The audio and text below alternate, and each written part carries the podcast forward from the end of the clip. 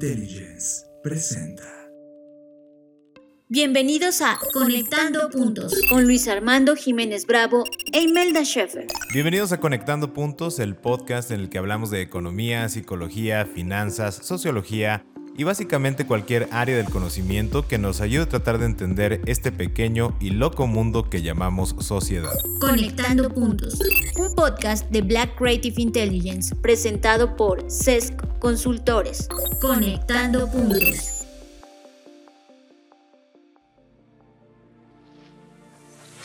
Bienvenidos amigos a esta nueva emisión de Conectando Puntos. El día de hoy conectaremos respecto de la importancia de la palabra escrita y el lenguaje, el valor que implica el acto de escribir y cerramos con una entrevista a Lee Iwan, fundador de la editorial Pipita y Bolita y autor del libro El Nosok.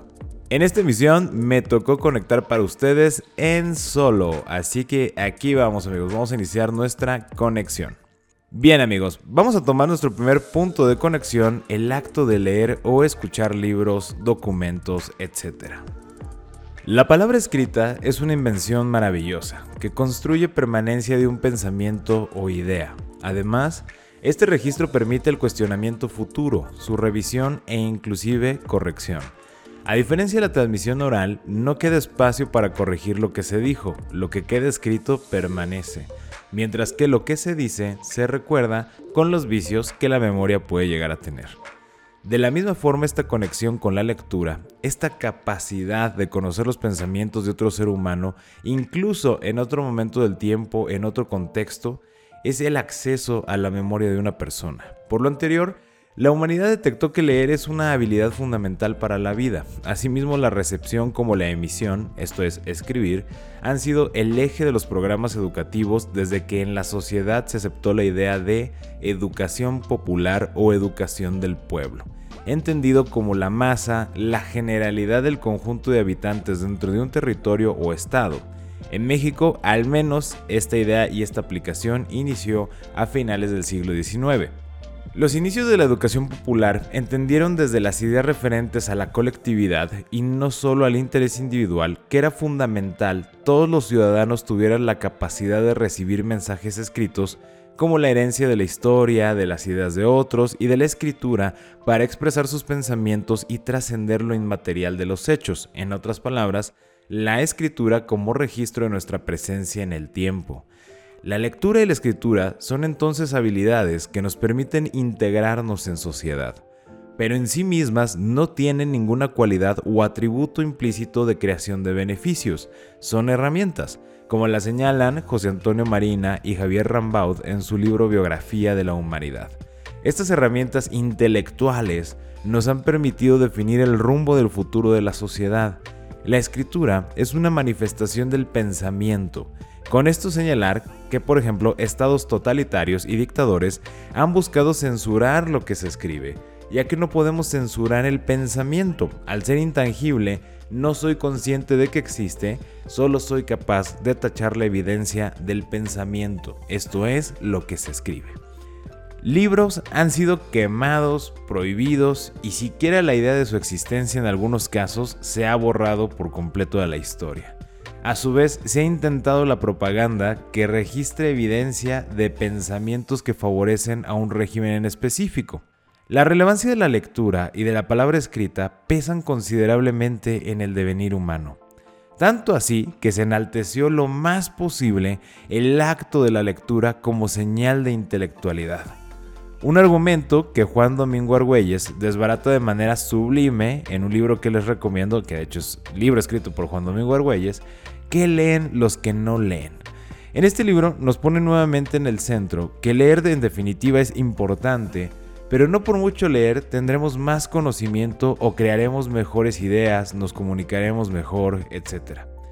Estas situaciones son ajenas a la lectura en sí misma. Es la reflexión de lo que se lee lo que realmente puede llegar a generar este impacto de beneficios.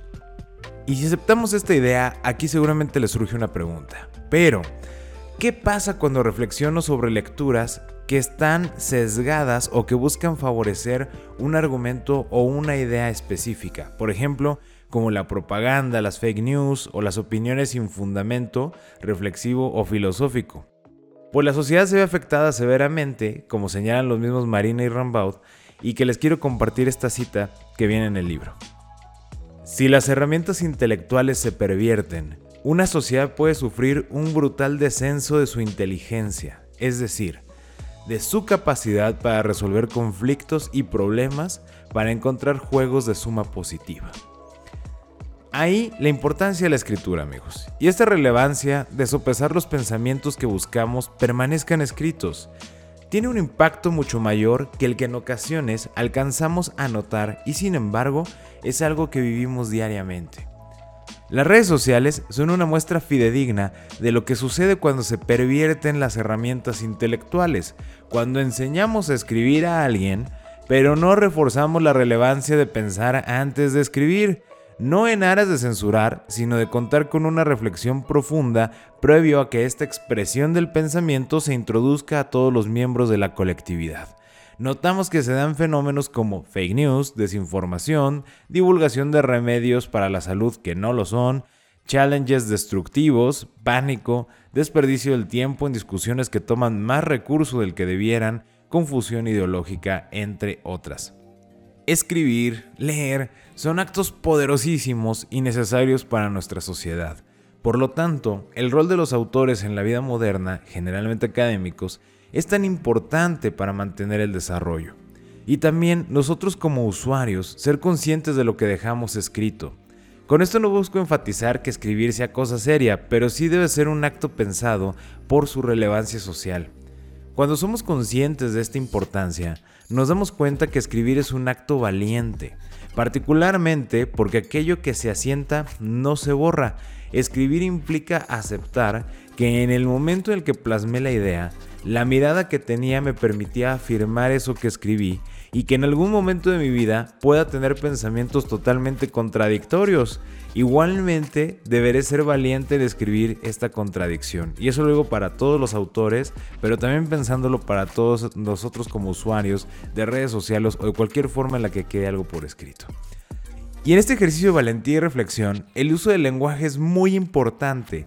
Y no solo me refiero a las palabras usadas, sino inclusive al idioma utilizado para plasmar nuestras ideas. Solo como ejemplo quiero conectar la palabra suerte. En español, suerte lo utilizamos para señalar que por situaciones ajenas a nuestras decisiones algo sucedió en nuestra vida. Puede ser bueno o malo.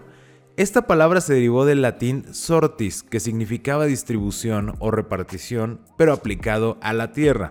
De esta manera, cuando se distribuía o sorteaba la tierra, algunas daban muy buenas cosechas y otras no. De ahí las expresiones buena suerte y mala suerte en el uso del lenguaje español. Realmente estamos diciendo buena distribución o mala distribución. Por lo siguiente que les voy a compartir, quiero enfatizar que el idioma importa mucho. La palabra en inglés para suerte es luck, la cual se piensa deriva de la palabra geluk, del holandés medio y que significa felicidad. Nada tiene que ver esa definición con distribución.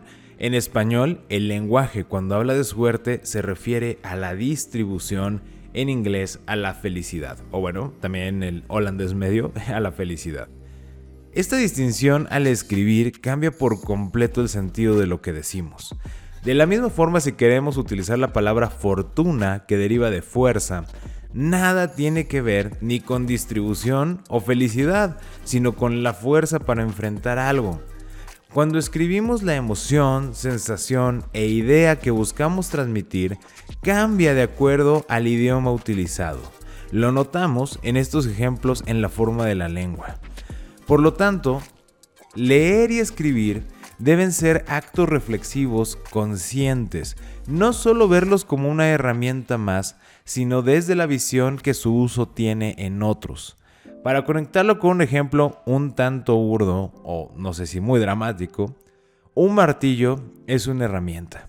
El martillo en sí mismo no construye nada ni destruye nada. Es el uso que le doy, el momento en que decido usarlo, mi creatividad para su uso lo que permite que esa herramienta construya una bella casa o destruya una pared. Lo mismo sucede con leer y escribir. Podemos influir la construcción del presente y el futuro o su destrucción.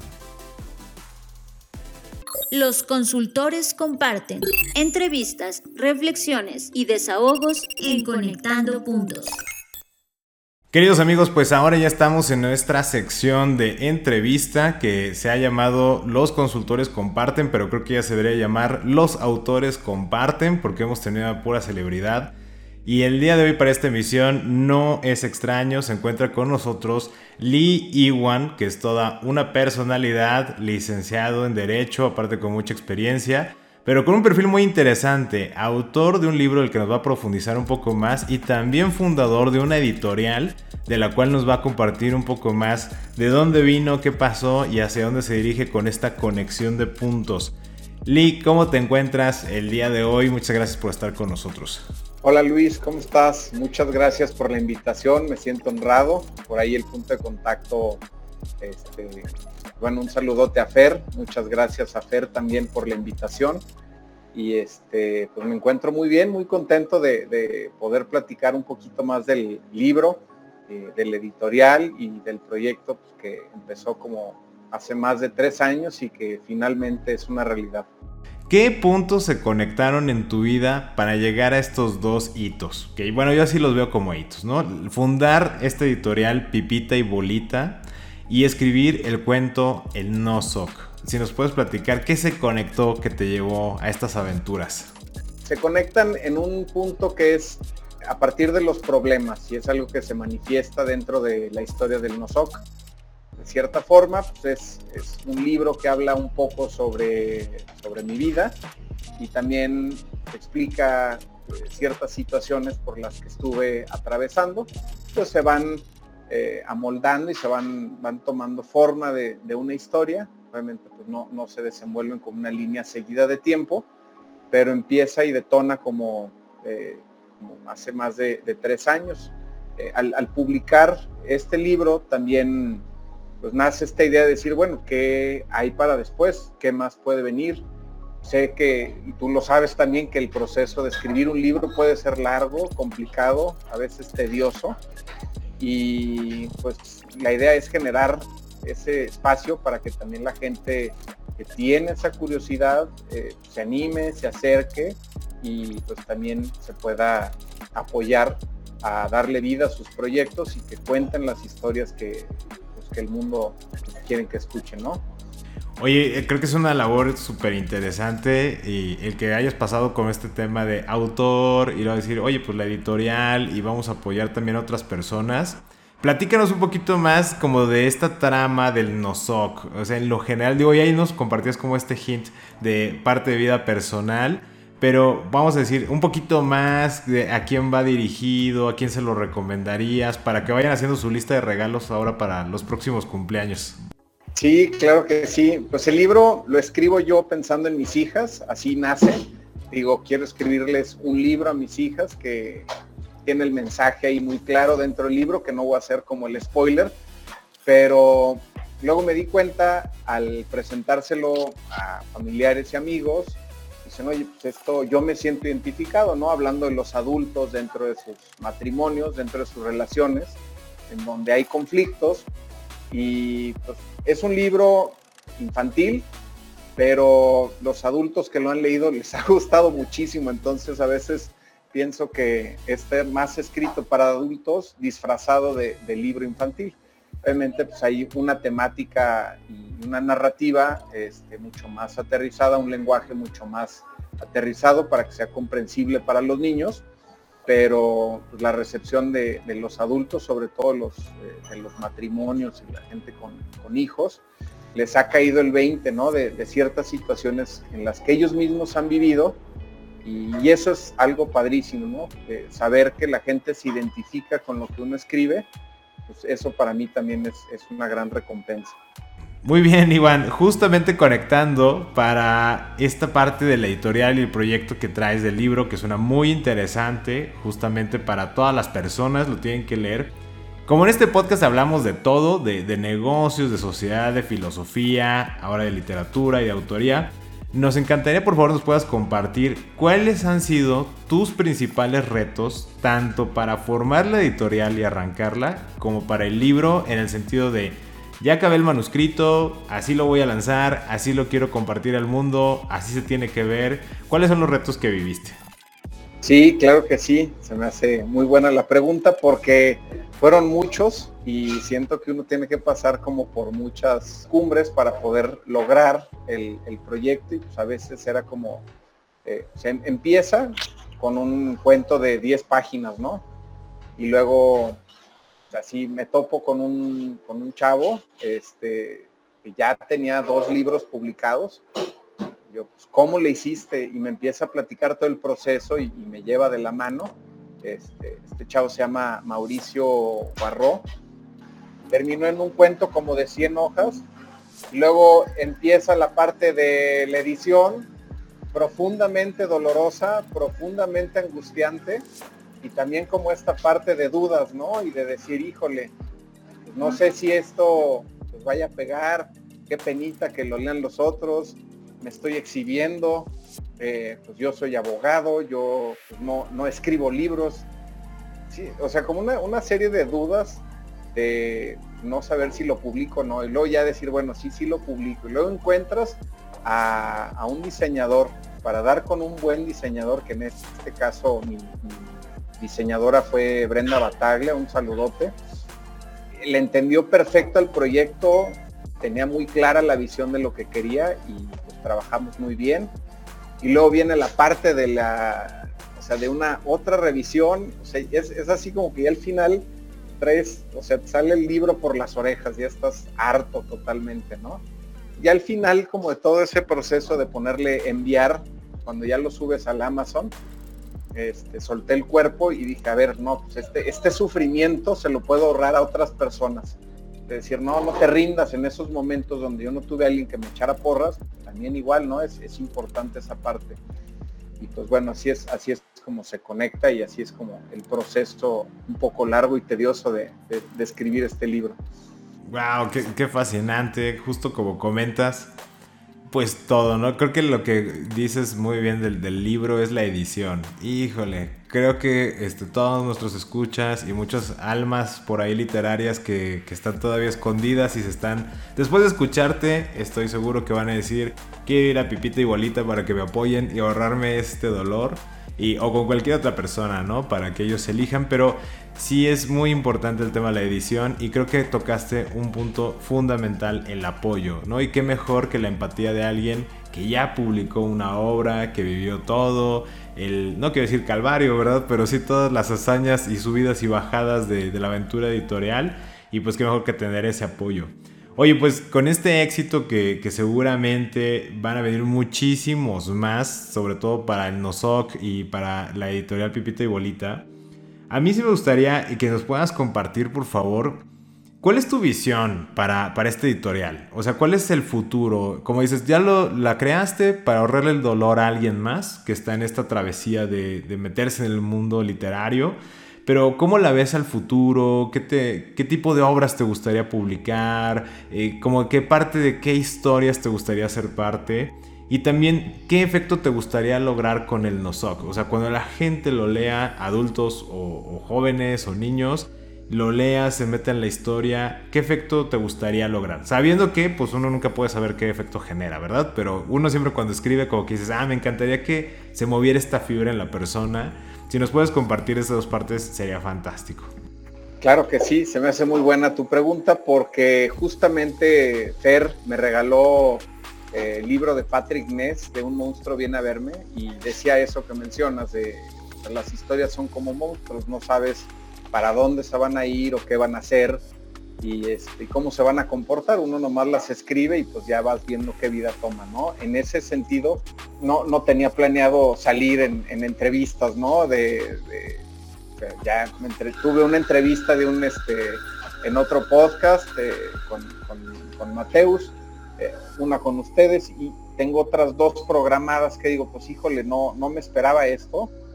Yo como que la intención era pues, darle libro a mis hijas, que se logró el cometido. Y la verdad es que estoy abierto pues, al impacto que pueda tener y la recepción, o sea, como dejar un poco que las cosas sucedan. Y este, ¿qué, es mi intención? Sí me gustaría que muchos niños lo leyeran, pero ahora que lo pienso, pues también me gustaría que los adultos lo leyeran, que me dijeran, no, pues esto me sirvió como para no gritar, ¿no? Eh, con mis hijos, o me sirve para entender un poquito más eh, cómo cómo se sienten mis hijos cuando yo tengo una pelea con mi pareja y pues no va de, buena forma, ¿no? Eso es por un lado. Por parte del editorial, la verdad, la verdad me gustaría publicar puros cuentos como políticamente incorrectos y que sean para niños. Eh, me gustaría hablar de, sí, o sea, de temas que normalmente no se tocan en los cuentos infantiles. Eh, pues hablemos como de los problemas que hay ahorita, ¿no? A los 12 años que ya se hablan de niños que traen este, rollos de anorexia o el famoso cutting, que es este estarse corta. O sea, es, hablar de esas cosas, escribir cuentos sobre esas cosas, como decir, sí son temas fuertecitos, pero pues un niño tiene la capacidad suficiente como para, para adoptarlo y nosotros como adultos también para verlo de otra mirada, tener otra mirada para abordar y tener un diálogo diferente, ¿no? Este, entonces, esa es mi intención, puros cuentos así, no quiero nada de que la princesa se casa con el príncipe y fueron felices para siempre. Eso, pues eso ya como que hoy en día también ya está un poco trillado, hasta Disney ya está rompiendo con esos esquemas. Entonces, pues si, lo está haciendo Disney, que ellos fijan como lavar en ese tipo de cosas, pues creo que por ahí hay algo, ¿no? Oye, tienes toda la razón, ¿no? Si, ellos ya dicen que ahí ya no está la conversación, eh, pues es verdad, ¿no? Como para qué caer en ese tema previo.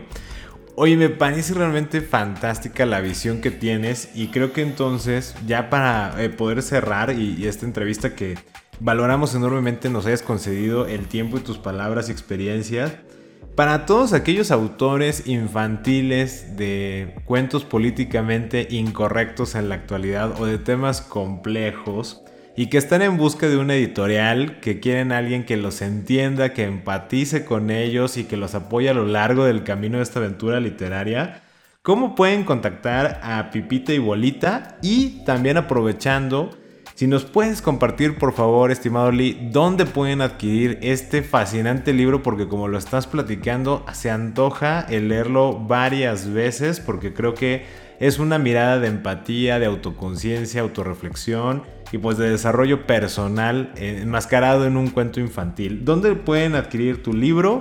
Todos nuestros escuchas y la gente quien se lo recomienden. Y también todos estos aspirantes literarios o literarios expertos, ¿dónde pueden contactar a Pipita Igualita? Hola Luis, pues muchísimas gracias por las porras. En Instagram la página es, es arroba pipita y bolita guion bajo editorial. Pipita y bolita guion bajo editorial o en Amazon. Pero pues bueno, si contactan directamente a Pipita y a Bolita, ahí este, se pueden ahorrar el envío y pues también se llevan autografiada la, la, copia que ustedes adquieran, ¿no? Entonces yo les recomiendo mejor que sigan a Pipita y a Bolita, editorial, y pues así reciben una copia firmada por el mismísimo autor, o sea, un servidor. Pues qué más queremos, oye, eso, eso vale oro porque es una mirada Oye, también aprovechando, dado que ya comentaste que estás en este caminito de los podcasts, igual en los mismos medios te pueden contactar, no sé si alguien tiene la intención de invitarte, no sé, a una conferencia o a un podcast o dar tu opinión desde este eh, mirada que has tenido para el cuento infantil y estas experiencias, igual en el mismo medio pueden contactarte. Sí, ahí en arroba pipita y bolita editorial, guion bajo editorial, me pueden localizar y con mucho gusto ahí pues coordinamos algo. Perfectísimo, pues valoramos enorme, enormemente tu tiempo, tus palabras y te deseamos el mayor de los éxitos, no solo con el libro, con este cuento maravilloso El Nosok, sino también con la editorial Pipita y Bolita. Y también esperamos poder colaborar en el futuro, pero sobre todo que se acerquen muchos de nuestros escuchas y se apoyen contigo, colaboren y creen grandes historias. Muchas gracias por haber estado el día de hoy, Lee, y pues bueno, vamos a seguir conectando. Muchas gracias, Luis. Eh, quisiera nada más este, mencionar una frase que me gustó mucho de su libro Aforismos. Este, y, creo que es así como lo que estamos platicando el editorial y del cuento y dice, lo que para ti es imposible, alguien puede estar haciéndolo de manera cotidiana. Yo en algún momento pensé que era imposible, pues ahorita ya es algo que puedo decir, por replicar este proceso. Entonces la idea es que se acerquen y si tienen la curiosidad, pues no se queden con las ganas. Esperamos tus mensajes a través de nuestra página de Facebook, arroba SESC Consultores. Esto es arroba SESC Consultores. O por correo electrónico a través de nuestra página de internet www.sesc.com.mx. Queridos amigos, en este momento vamos a pausar nuestra conversación de esta emisión no sin antes recordarles que estamos pendientes de todos sus mensajes, comentarios, retroalimentación y temas que abordemos en posteriores emisiones de Conectando Puntos. Yo soy Luis Armando Jiménez Bravo y en representación de Imelda Schaefer, los invitamos a que sigamos conectando. Escuchaste Conectando Puntos con Luis Armando Jiménez Bravo e Imelda Schaefer, presentado por CESC Consultores, un podcast de Black Creative Intelligence, conectando puntos.